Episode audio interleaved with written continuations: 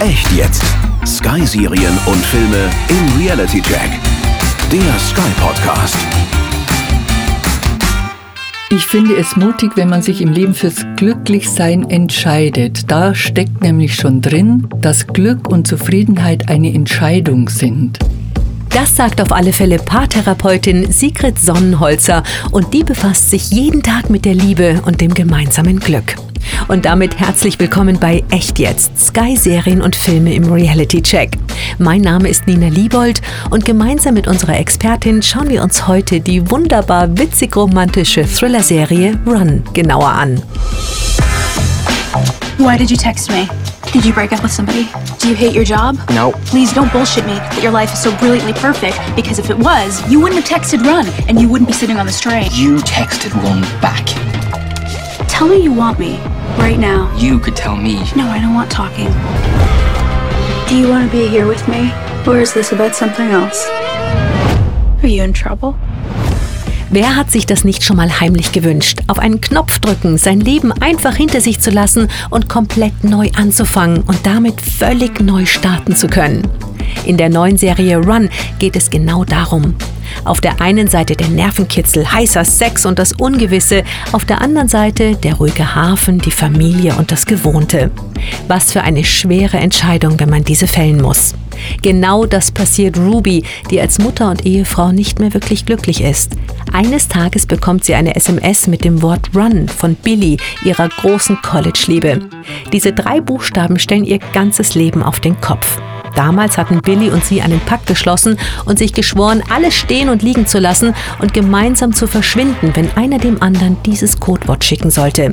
Kurze Zeit später sitzen die beiden tatsächlich nebeneinander im Zug und werden vom ersten Wiedersehen nach über 15 Jahren überwältigt. Die Anziehungskraft und die sexuelle Chemie von damals ist noch genau so vorhanden. Wird sich jetzt durch diese spontane, mutige und verrückte Entscheidung das Leben von beiden für immer verändern? Die rasante und aufregende Serie Run steckt voller Geheimnisse, Überraschungen, mitreißenden Emotionen und erotischem Knistern. Sie ist ab dem 8.9. auf Sky Atlantic und auf Abruf zu sehen, sowie bereits jetzt in der englischsprachigen Originalfassung auf Abruf. Ich freue mich, euch heute die bekannte Psychotherapeutin, Paar- und Familienberaterin Sigrid Sonnenholzer vorzustellen. Sie tritt immer wieder als Expertin im Fernsehen und im Radio auf, schreibt ihre eigene Kolumne bei Focus Online und hat bereits mehrere Bücher verfasst, darunter der Ratgeber Beziehungsprobleme Yes We Can. Gemeinsam mit ihrem Mann führt sie seit über 20 Jahren erfolgreich eine Beratungspraxis in München. Sigrid, schön, dass du bei uns bist. Hallo. Was für eine schwierige Entscheidung Ruby fällen muss. Also dieses Knistern zwischen zwei Menschen, die sich nach Ewigkeiten plötzlich wieder begegnen, ist schon sehr sexy. Verstehst du Rubys Verlangen und auch ihre Zerrissenheit? Ja, das ist eine Situation, die uns sehr oft begegnet in der Paarberatung und gar nicht so, dass man wieder jemanden getroffen hat, sondern dass man jemand getroffen hat und plötzlich stellt man fest, ich habe in meiner eigenen Beziehung ein Defizit an Aufmerksamkeit, an Zärtlichkeit. Ich nenne diesen Zustand immer so Ausharren im gemütlichen Elend. Und plötzlich gibt sich etwas Neues, tut sich was Neues auf und jetzt bin ich hin und her gerissen zwischen, oh, gebe ich dem Neuen nach oder bleibe ich bei dem alten Vertrauten und bleibe ich bei dem, was ich schon kenne? Also das ist eine, ein, ein unglaubliches Spannungsfeld, in dem man sich da befindet. Mhm. Die Beziehung zwischen Ruby und Billy ist ja erotisch sehr aufregend, eigentlich aber moralisch verboten, weil ja beide mit anderen Menschen involviert sind. Also Ruby ist ja sogar verheiratet und hat Kinder. Ist es denn so, dass eine geheime Beziehung immer aufregender und auch sexier ist als eine normale Liebe, die man ganz einfach in der Öffentlichkeit ausleben kann? Da fehlt der Kitzel, oder? Also keiner sucht, äh, oder die wenigsten, sage ich jetzt mal, suchen so eine Beziehung, des Kitzels wegen, sondern meistens ergibt es sich. Man lernt jemanden kennen, dann ist es am Anfang aufregend, aber ich weiß auch, dass es mit der Zeit sehr anstrengend wird. Man muss ja immer Geheimnisse bewahren, aufs Handy aufpassen und und und. Also grundsätzlich ist es eher mit der Zeit dann mehr belastend als aufregend. Was hast du vorhin gesagt? Ausharren im bekannten Elend? Ausharren im gemütlichen Elend. Was für, was für eine schöne Beschreibung.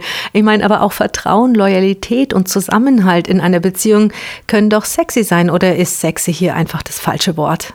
Ja, ich glaube, mit dem Wort sexy verbindet man eben genau etwas anderes als das. Vertrauen, Loyalität und Zusammenhalt. Aber im Grunde genommen ist das die Basis einer Beziehung. Und natürlich muss aber dann das Thema sexy, Anziehungskraft immer wieder neu aufrechtgehalten werden. Und das ist möglich, meinst du? Das ist möglich und das muss sogar so sein, weil es natürlich im Laufe der Zeit verloren geht, wenn man da nicht aufpasst drauf. Aber wenn ein Paar sich darüber einig ist, wir wollen den, den Sex, die Sexualität in unserer Partnerschaft aufrechthalten, dann muss man sich auch darum bemühen. Also Ruby und Billy stehen ja total aufeinander und masturbieren sogar kurz nach ihrem Wiedersehen heimlich in der Zugtoilette. Wie wichtig ist denn insgesamt körperliche Anziehungskraft und Sex in jeder Liebesbeziehung? Also wir haben gerade gesprochen, es ist wichtig, sie aufrechtzuerhalten, aber wichtig, wichtig ist es denn insgesamt und überhaupt? Da muss ich jetzt einen Unterschied machen zwischen Männern und Frauen. Für Männer ist ganz häufig Sex, also wirklich so, wir schlafen abends miteinander gleich Liebe. Die Frau liebt mich, weil sie mit mir schläft, weil sie Spaß hat mit mir. Und umgekehrt aber, sobald die Frau mal so ein bisschen Pause haben möchte, denkt der Mann sofort, jetzt liebt sie mich nicht mehr. Mhm. Für Frauen ist ein Mann dann anziehend, wenn er Ziele hat, wenn er weiß, was er will, wenn er liebevoll ist. Also deswegen gibt es da einen Unterschied zwischen Anziehungskraft, ja, aber für Frauen muss das nicht unbedingt immer in Sexualität enden. Mhm. Die britische Golden Globe-Gewinnerin Phoebe Waller-Bridge hat Run nicht nur mitproduziert, sondern spielt auch eine Nebenrolle, nämlich die der Laurel. Im Interview hat Phoebe erzählt, wie sie und ihre Freundin, die Serienschöpferin Vicky Jones, die Idee zu Run hatten. Wir haben uns an etwas erinnert, das wir früher immer gemacht haben. Wenn wir in einer Situation waren, in der wir nicht sein wollten, schauten wir uns an und eine sagte leise Run. Und wenn die andere das zurücksagte, sind wir tatsächlich weggerannt. Sigrid, eigentlich eine wunderbare Idee, die wir doch alle mal ausprobieren könnten. Vielleicht nicht gleich so extrem wie Ruby und Billy, aber kommt nicht irgendwann jeder von uns in seinem Leben an den Punkt, in dem er einfach nur wegrennen und alles zurücklassen will? Es gibt manchmal Situationen, aus denen man raus möchte und meiner Empfehlung nach aus auch rausgehen kann. Zum Beispiel, wenn es sehr stressig ist, wenn man viel streitet. Aber aus dem Leben zu fliehen, ist natürlich nicht gut möglich, weil die Probleme, die man hat, die nimmt man mit, sowohl in die neue Partnerschaft als auch in den neuen Lebensabschnitt. Dass der Wunsch da ist, ist verständlich, aber nicht wirklich realisierbar. Also du meinst, man kann nicht vor sich selber wegrennen? Nein, es, äh, es ist eher ein Wachstum, wenn ich in der Situation bleibe und versuche daraus zu lernen. Mhm. Kann man denn sagen, wie viele Menschen es schaffen, ihr Leben tatsächlich so zu leben, wie sie sich damals, als sie jung waren, es vorgestellt haben? Eigentlich ist es eine Entscheidung, wie, wie ich mit dem Leben, das ich dann habe, umgehe. Die wenigsten Menschen leben das Leben so, wie sie sich als Junge vorgestellt haben, weil man die Erfahrung nicht hat und weil man nicht wirklich weiß, was kommt. Aber dann unzufrieden zu sein, ist natürlich die schlechteste aller Varianten. Ja, da hast du recht. Der irische Hauptdarsteller Donald Gleason, den wir aus Blockbustern wie Harry Potter, The Revenant und den neuen Star Wars-Filmen kennen, erklärt kurz und knackig, warum Billy nach so langer Zeit immer noch an Ruby hängt. Die erste Liebe ist etwas Besonderes, vor allem wenn man bereut, dass man sie losgelassen hat. Sigrid, was macht denn die erste große Liebe so unvergesslich und so besonders? Also es gibt Studien darüber, dass die meisten jungen Leute so im Alter von 15, 16 die erste große Liebe erlebt. Und wenn man dann sich vorstellt, in welcher Lebensphase die jungen Menschen sind, die fühlen sich zu Hause nicht mehr wohl, die kämpfen mit den Eltern und da ist da plötzlich jemand, der einen bedingungslos annimmt, der einen nicht liebt, weil man gute Noten hat, sondern der einen liebt, weil man so ist, wie man ist. Also diese bedingungslose Liebe, die erlebt man später oft nicht mehr und genau dieses Gefühl, ich liebe dich, weil du du bist, das macht so unvergesslich. Wie schön, gell? Ja, ganz genau. Kann man denn in der Zeit einfach so zurückreisen und mit seinem College-Sweetheart wieder zusammenkommen oder hat einen das Leben nicht doch irgendwie anders geprägt? Leider prägt einen das Leben so, dass genau diese Dinge, die man vermisst, die Unbeschwertheit, die Leichtigkeit, dieses einfach so zu sein, wie man möchte, das geht verloren. Und das ist die Sehnsucht der Menschen. Das erlebe ich so oft in der Paarberatung, dass sie sagen, ja, unser Leben ist so schwer geworden. Wir haben Kinder, wir haben Verpflichtungen, die Leichtigkeit ist weg. Und, und man kann die Zeit zurückdrehen und sich punktuell, das empfehle ich Paaren immer wieder, sich diese Leichtigkeit und Unbeschwertheit punktuell zurückzuholen ins Leben unsinnige Dinge zu tun, nicht darauf zu achten, was kostet das jetzt oder mein Gott, wir müssen ja morgen früh aufstehen, also können wir nicht länger auf der Party bleiben. Das ist das genau, was man wieder ins Leben rufen sollte. Also du meinst ein bisschen verantwortungslos sein, ja? Auch genau, so kann man es nennen. Nicht immer nur auf das zu achten, was einen verpflichtet, sondern einfach mal ein bisschen locker zu lassen. Die Verantwortung ist ja am nächsten Morgen sowieso wieder da. Da hast du recht. Es gibt ja im Englischen den Spruch The One That Got Away. Aber gibt es nicht in den meisten Fällen einen guten Grund, warum eine Beziehung beendet ist, den man einfach im Laufe der Zeit verdrängt? Oft vergisst man ja all das Negative, das passiert ist und erinnert sich dummerweise nur an die schönen Momente, oder? Ja, Gott sei Dank hat unser Gehirn so eine Funktion, die uns wirklich das Negative vergessen lässt und die Erinnerung an das Positive aufrecht hält. Es gibt aber auch einen falschen Eindruck, oder? Wenn man sich dann nur an das Gute erinnert, obwohl ja die Beziehung zu Ende gegangen ist, weil es ja einen Grund gab, oder nicht? Genau, also man idealisiert dann oft im Nachhinein mhm. das, was damals war und vergisst tatsächlich, dass viele Dinge nicht gepasst haben, sonst hätte man sich nicht getrennt. Also da ist es manchmal auch ganz sinnvoll, sich bewusst zu machen, warum sind wir denn damals auseinandergegangen? Also irgendwas war nicht in Ordnung. Mhm. Wie ist es denn wohl im echten Leben, wenn man seine erste große Liebe nach 15 Jahren wieder trifft?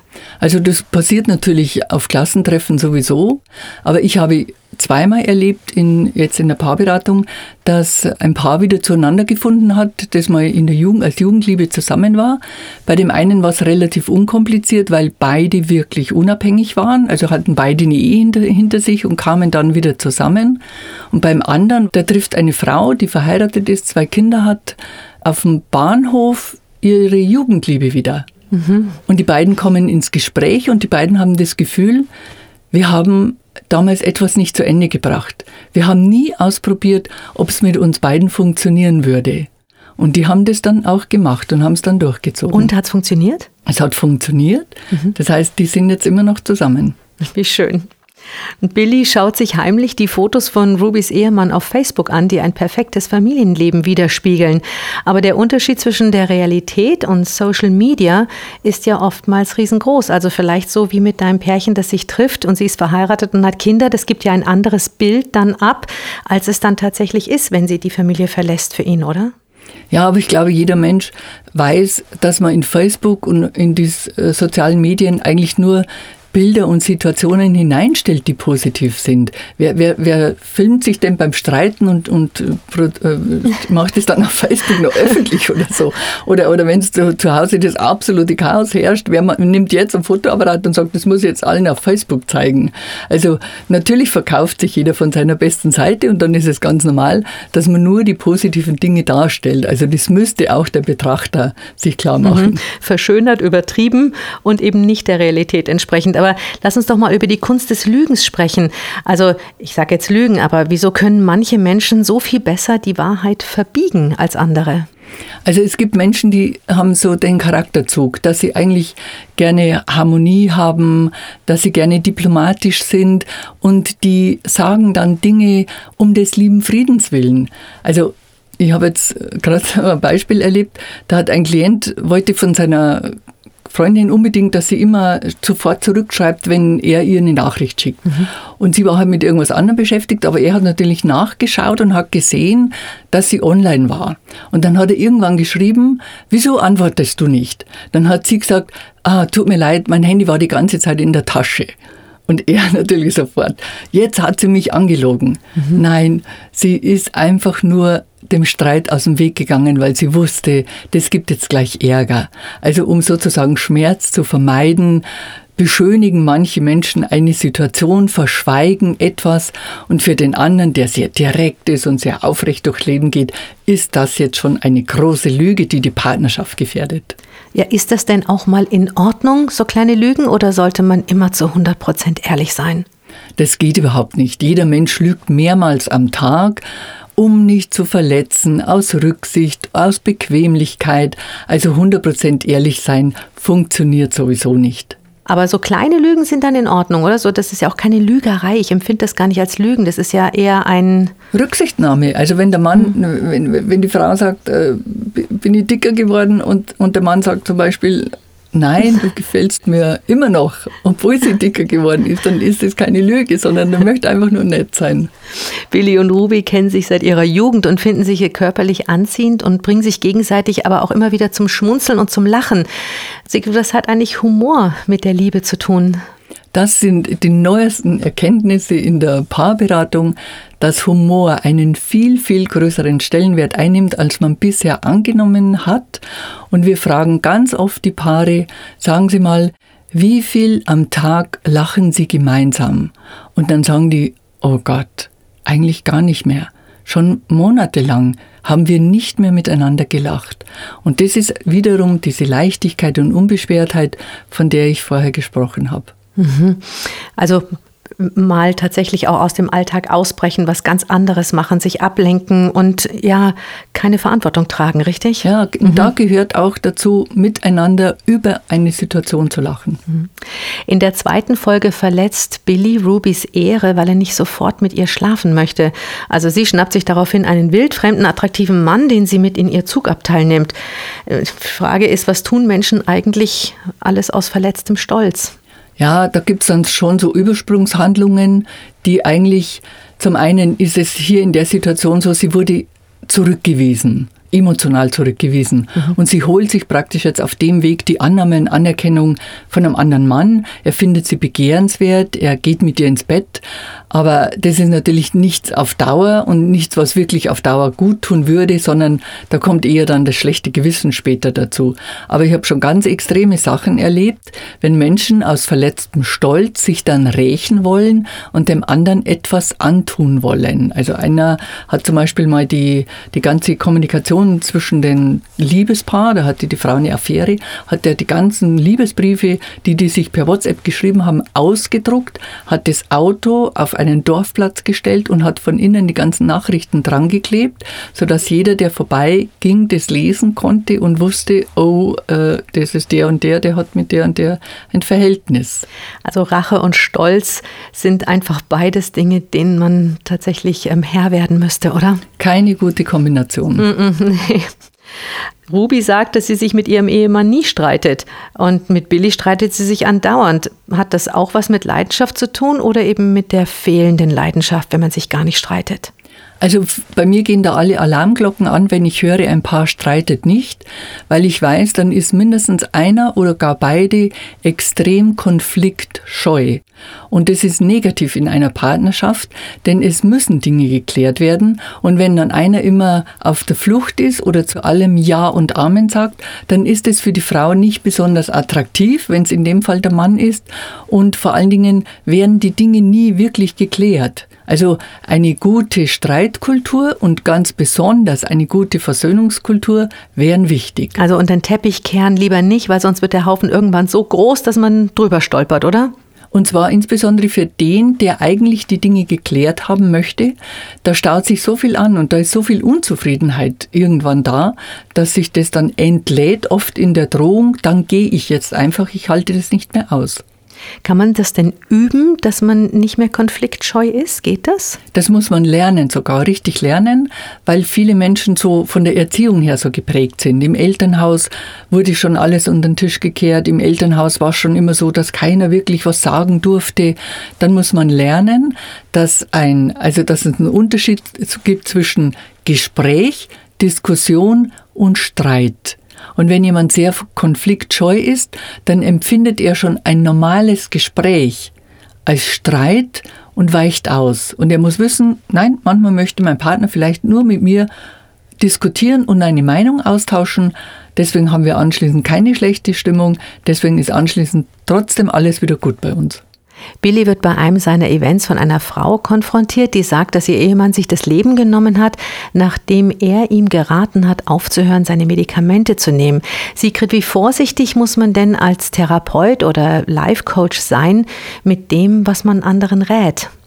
Man trägt eine ungeheure Verantwortung, weil die Menschen, die zu einem kommen, haben ja selber keine Lösung mehr. Die, das heißt, die haben irgendwas ausprobiert, das hat nicht funktioniert und, und kommen dann voller Vertrauen. Und als Coach darf man keine Ratschläge geben im Sinne von, ich sage dir jetzt, was du zu tun hast, sondern ich kann Empfehlungen aussprechen, ich kann Angebote machen, aber letztlich entscheidet dann der Klient, welchen Weg er gehen möchte. Und ich begleite ihn auf diesem Weg, auch wenn es vielleicht gar nicht meiner ist, aber wichtig ist, dass ich den Weg und das Tempo des Klienten mitgehe. Ist es denn manchmal so, dass du siehst, dass der Weg der falsche ist, sage ich jetzt mal, wobei es gibt ja nie richtig und falsch, aber trotzdem, dass du denkst, Mensch, geh doch mehr nach rechts, weil das würde alles so viel leichter sein. Und du kannst es aber nicht so deutlich sagen, weil der andere einfach einen ganz anderen Weg in seinem Kopf hat? Ja, das kommt oft vor.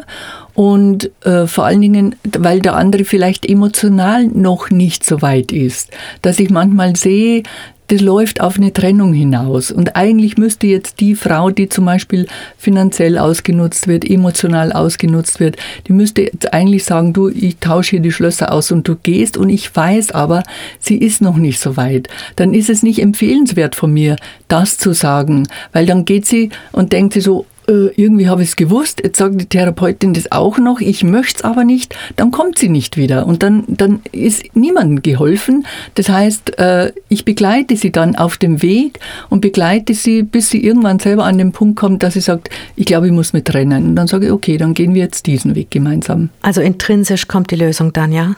Genau, und das muss ich abwarten können. Wenn etwas Tragisches passiert, so wie der furchtbare Unfall von Billys Ex-Freundin und Managerin Fiona, schweißt ein so ein Erlebnis mehr zusammen oder kann sowas eine Beziehung auch zerstören? Das kommt darauf an, wie nahe die Person einem steht. Also so wie in dem Fall ist es natürlich so, dass es zusammenschweißt, weil es ein gemeinsames Erlebnis ist. Aber wenn zum Beispiel jemand aus der Familie verstirbt und die Partner gehen sehr, sehr unterschiedlich mit Trauer um, dann kann es eine Beziehung zerstören, weil der eine trauert innerlich und der andere denkt, dir macht ja anscheinend gar nichts aus, du stehst mir nicht bei und der andere denkt, ich kann dir nicht beistehen, ich bin selber gerade in dieser schwierigsten Situation meines Lebens. Wir haben über die Mühle der Verpflichtungen gesprochen vorhin, ähm, was man alles im Alltag zu erledigen hat, was alles kommt, eben ob das jetzt eine Trauerbewältigung ist oder die Arbeit ist oder die Schule oder was, was denn auch immer. Also die meisten Menschen, die beugen sich ja ihren Pflichten.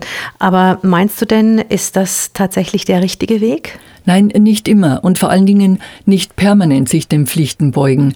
Ich glaube, man muss so das Maß dafür finden, wo muss ich Verpflichtungen erfüllen, weil es einfach zum Leben dazugehört. Wenn jemand heiratet, Kinder in die Welt setzt, dann hat er in dem Moment auch die Verantwortung dafür übernommen. Da kann ich mich nicht mehr rausmogeln dann und einfach sagen, jetzt hau ich ab, äh, mich geht das Ganze hier nichts an. Aber zu sagen, wo in unserem Leben können wir mal ein bisschen freier leben. Wo, äh, gerade wenn die Kinder dann größer sind, dann kann man doch wirklich mal sagen, okay, äh, die Kinder können bei den Großeltern bleiben und wir entziehen uns jetzt mal den Verpflichtungen zugunsten der Partnerschaft. Mhm. Ruby sagt in der Serie, ich wollte einfach nur gesehen werden und die effektivste Methode, die ich dafür gefunden habe, war zu verschwinden. Sigrid, denkst du, es geht vielen Ehefrauen und Müttern da draußen so? Ich meine, du hast gerade gesagt, man kann sie nicht wegmogeln. Das ist schon so. Aber ist es nicht so, dass man irgendwann sagt, Mensch, guck mich an, hier bin ich, sehe mich. Und wenn das überhaupt nicht funktioniert, ist es ja eine drastische Situation, aber dann einfach zu verschwinden, sodass der andere merkt, die ist jetzt nicht mehr da. Sieht er sie dann besser? Manchmal ist so, dass, jetzt muss ich leider mal sagen, Männer oft wirklich diesen Schuss vom Bug brauchen. Eine Klientin hat mal zu mir gesagt, wissen Sie, ich denke mir manchmal, wenn morgens am Frühstückstisch eine andere Frau da sitzen würde mit braunen Haaren und braunen Augen. Ich glaube, mein Mann würde es nicht merken. das ist ja furchtbar. Und natürlich hätte er es gemerkt, aber sie hat sich so gefühlt. Was hat sie gemacht? Sie ist fremdgegangen. Und als dann darum ging, in das neue Haus einzuziehen, wollte sie verschwinden und sagen, pass auf, ich gehe nicht mit dir in das neue Haus. Dann haben die beiden zu mir gefunden und ich bin ja der Meinung, jede Beziehung ist zu retten, egal was vorgefallen ist, wenn beide es wollen. In dem Fall wollten die beiden zusammenbleiben und er musste dann lernen, seine Frau anders wahrzunehmen. Und dann hat es wieder funktioniert. Und sind die jetzt glücklich, weißt du das? Die sind wieder zusammen und sind glücklich miteinander. Wie schön. Rubys Entscheidung, spontan alles zurückzulassen, um Billy nach über 15 Jahren wiederzusehen, klingt natürlich im ersten Moment echt verrückt. Merritt Weaver, die Ruby spielt, erklärt, warum wir uns trotzdem eine Scheibe von ihrer Figur abschneiden sollten. Als Ruby mit Billy zusammen war, war sie am glücklichsten. Ich finde es mutig, wenn man sich im Leben fürs Glücklichsein entscheidet. Silkit, lass uns übers Glücklichsein sprechen. Steht das für uns alle im Leben an oberster Stelle? Wie wichtig ist Glücklichsein im Leben denn eigentlich und vor allen Dingen zu welchem Preis?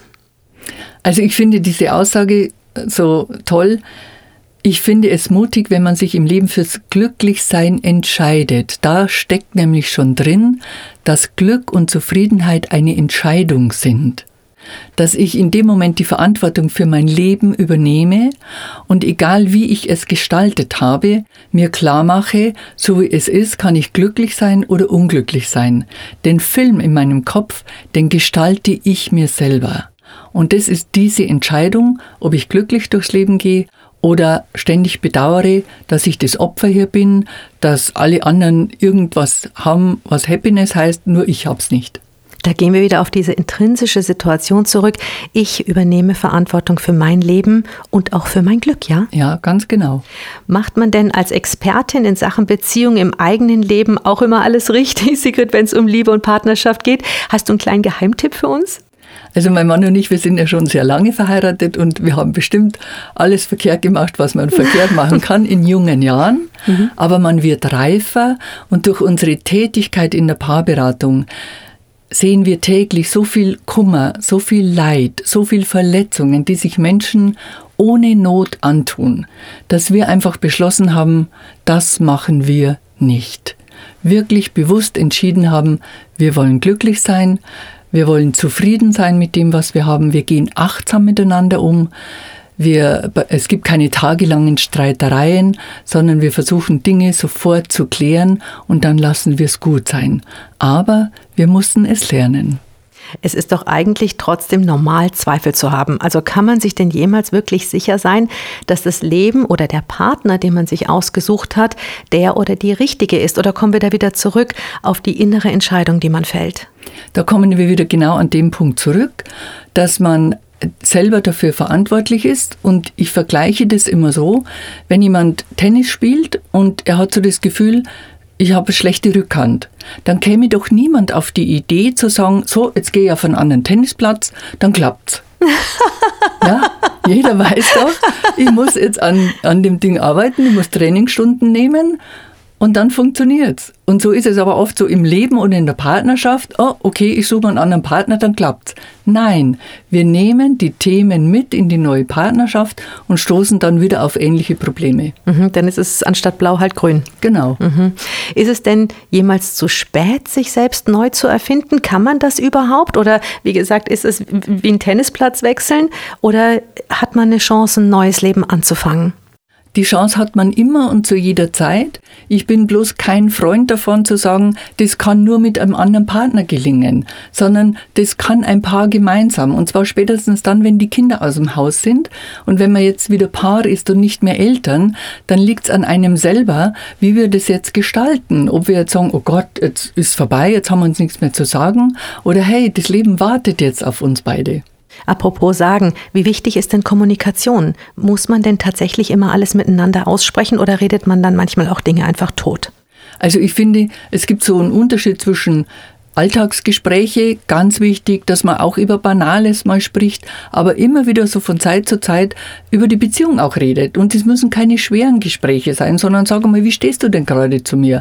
Empfindest du noch was für mich? Kann ich was tun, dass wir wieder zueinander finden? Weil oft ist so, die Paare kommen zu uns und dann sagt einer, tut mir leid, ich liebe meinen Partner nicht mehr wir haben nichts mehr zu reden, es ist alles verloren gegangen, dann ist es zu spät. Also nicht zu spät, sondern man muss wirklich hart dran arbeiten, aber man könnte schon viel, viel früher aufeinander aufpassen und durch Gespräche immer wieder diese emotionale Ebene herstellen. Liebe Sigrid, vielen Dank für den spannenden und interessanten Einblick hinter die Kulissen, den du uns heute gegeben hast. Danke, Nina. Ich freue mich, dass ich den Einblick geben konnte. Sigrid Sonnenholzer, Psychotherapeutin mit Schwerpunkt auf Paar- und Familienberatung. Die HBO-Comedy-Serie Run ist ab 8. September in der deutsch synchronisierten Fassung bei Sky zu sehen. Die sieben Episoden werden jeweils dienstags ab 20.15 Uhr in Doppelfolgen auf Sky Atlantic ausgestrahlt und stehen auf Sky Ticket und über Sky Q sowie in Österreich auf Sky X auf Abruf zur Verfügung. Wer seine Lachmuskeln weiter trainieren möchte, dem sei die elfte und damit leider finale Staffel von Modern Family ans Herz gelegt. Sie ist ab dem 17. September bei Sky One zu sehen. Viele von euch haben sich sicher schon zehn Staffeln lang köstlich amüsiert über die kuriosen Alltagsgeschichten von Familienoberhaupt Jay Pritchett, gespielt von Ed O'Neill, der in der zweiten Ehe mit der sehr viel jüngeren Latina Gloria verheiratet ist, sowie seinem Sohn, seiner Tochter und deren eigenen Familien. Der Pritchett Dumphy Delgado Tucker Family Clan ist ein buntes Gemengengelage von unterschiedlichen Generationen, Ethnien und Hetero- und Homosexuellen. So divers, kunterbunt und witzig sind auch die Geschichten dieser großen Modern Family. Und jetzt vielen Dank fürs Zuhören. Schön, dass ihr gemeinsam mit uns einen Blick nicht nur hinter die Kulissen geworfen, sondern auch einen Reality-Check gemacht habt. Wenn ihr noch mehr über die vielen großartigen Serien und Filme bei Sky erfahren wollt, schaut einfach jederzeit im Web auf www.sky.de oder www.sky.at vorbei. Ich freue mich schon auf den nächsten Reality-Check der Sky-Serien und Filme und natürlich auf euch. Bis bald, eure Nina Liebold. Der Sky Podcast Echt jetzt. Sky Serien und Filme im Reality Check.